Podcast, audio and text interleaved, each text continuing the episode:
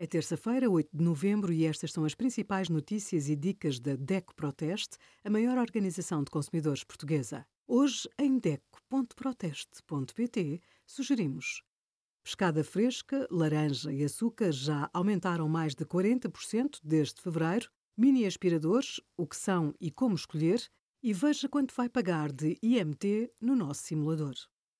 Sabe o que está em causa quando ouve ou lê as palavras inflação, reduflação e estagflação? Os preços dos bens e serviços vão sofrendo oscilações.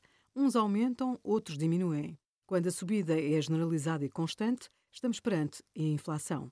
Todos somos atingidos por ela, já que não conseguimos comprar as mesmas coisas com o mesmo dinheiro. A reduflação é a redução do tamanho dos produtos, mantendo ou aumentando o preço.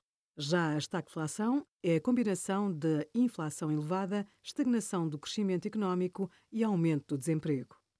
Obrigada por acompanhar a DECO Proteste a contribuir para consumidores mais informados, participativos e exigentes. Visite o nosso site em deco.proteste.pt.